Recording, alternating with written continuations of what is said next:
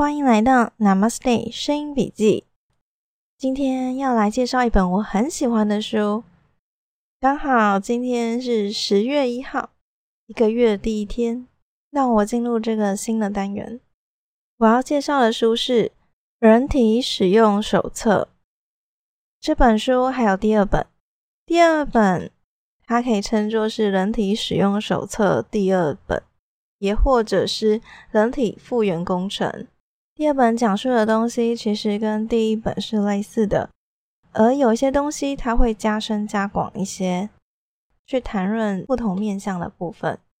在正式进入书本的主要内容之前，我一定要来介绍一下作者的部分。作者吴清忠，因为身体健康问题开始研究中医。后来把自己的领悟和理解整理成书，在网络上分享，却没想到，原本只是要分享给亲朋好友，却广为流传，甚至在未出书的情况之下，已经有许多人自己印行成册，以方便阅读。后来出版社主动找作者来完成书籍，于是书就出版问世了。虽然平面书出版了。但是作者吴清忠先生给出版商开了一个条件，必须在网络上公开宣誓，继续维持免费的网络版自由传播。当我看到第二本书的前言写到这里的时候，内心有一股激动，觉得我想要找这作者问问看，我可不可以把他的内容分享在我的 Podcast。我找到了作者的粉丝专业。留言给他，当天我得到了回复，他同意了。看到的时候，既高兴又感动。太好了，这样我就可以不用太顾忌的认真分享它的内容。我想先念作者在第一本人体使用手册的最后一个部分作者的话：愿天下人都能拥有健康的自信，怀着戒慎恐惧的心情。花了许多年，不知改了多少个版本，总算完成了这本书。这本书原本的用意是免费提供给需要的朋友，并且同意他们可以送给需要的人，因此在网络上流传了三年。没想到却受到许多网友的青睐，其中很多人建议我出版平面的书，并且也有出版社感兴趣。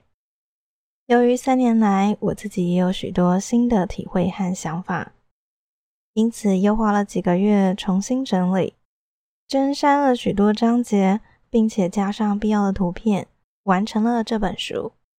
现代的医学几乎对所有慢性病都束手无策，显然医学这门科学存在着很大的缺陷。这是一门会影响每一个人生和死的学问。有时候，小小的一个错误都会让某些人失去性命，没有机会补救。因此，这个行业有很严格的法律，限制着各种行为。这些法律原来的用意是为了保护病患的权益，也保护了医生权益。法律规定，医生只要用被认可的医疗方法为患者治病。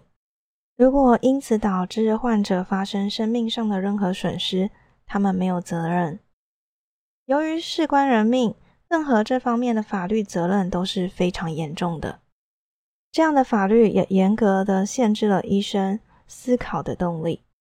只有在教学医院工作的医生有资格开发新的治疗方法，即便是这些教学医院的医生，也必须冒着很大的风险。经过很长的时间的动物实验，才能在病人身上施行。多数的医生都只能用学校所学或医学界公认的方法来治病。虽然全世界有这么多的医生，但是只有极少数的医生有条件开创新的医疗方法。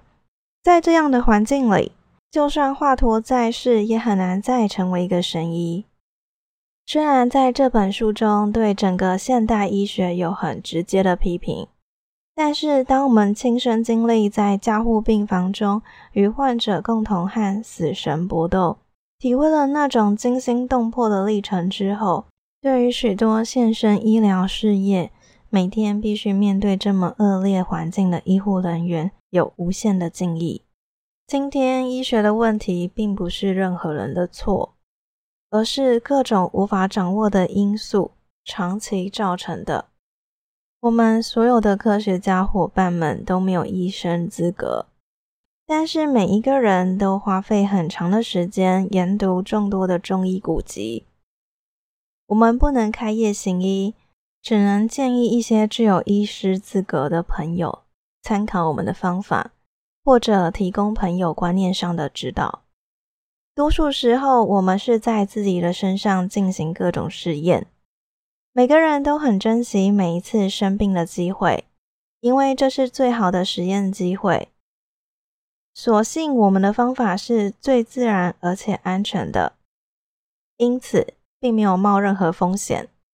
每次生病都有机会仔细观察自己体内到底发生了什么事，仔细思考身体在做什么。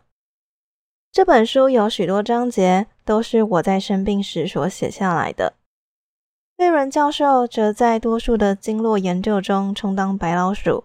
多数实验中的照片都是他自己担任主角的，也因为我们不是医生的限制，让我们有机会发展出这一套完全不需要医生资格就能做的保健手段和全新的健康观念，却意外的发现，原来正确的观念比昂贵的药物和危险的手术更能帮助患者消除疾病。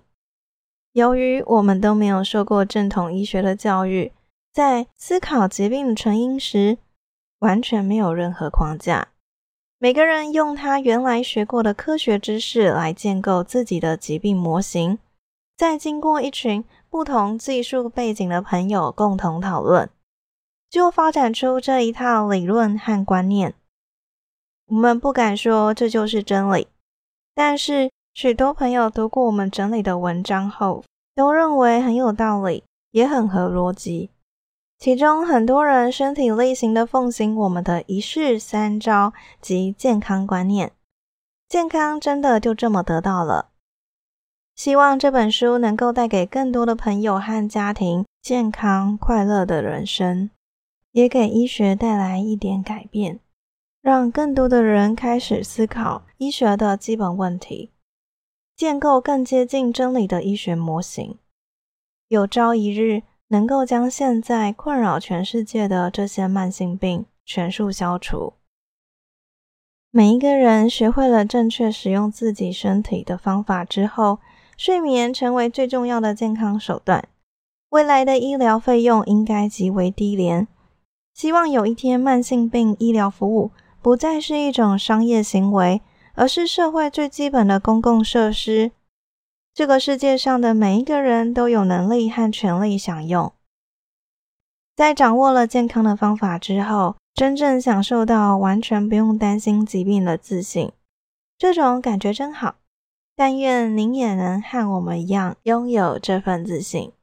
以上是愿天下人都能拥有健康的自信。这是第一本书结尾的文章。算是简单介绍了这本书的内容架构以及作者的想法。我听过许多人推荐这本书，从我当志工遇到的师姐到颂钵的老师，拖了这么久，终于开始看这本书了。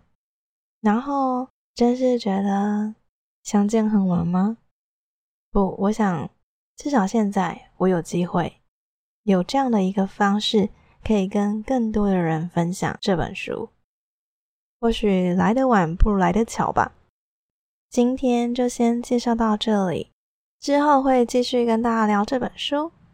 祝福你有健康、平安又美好的一天。Namaste，拜拜。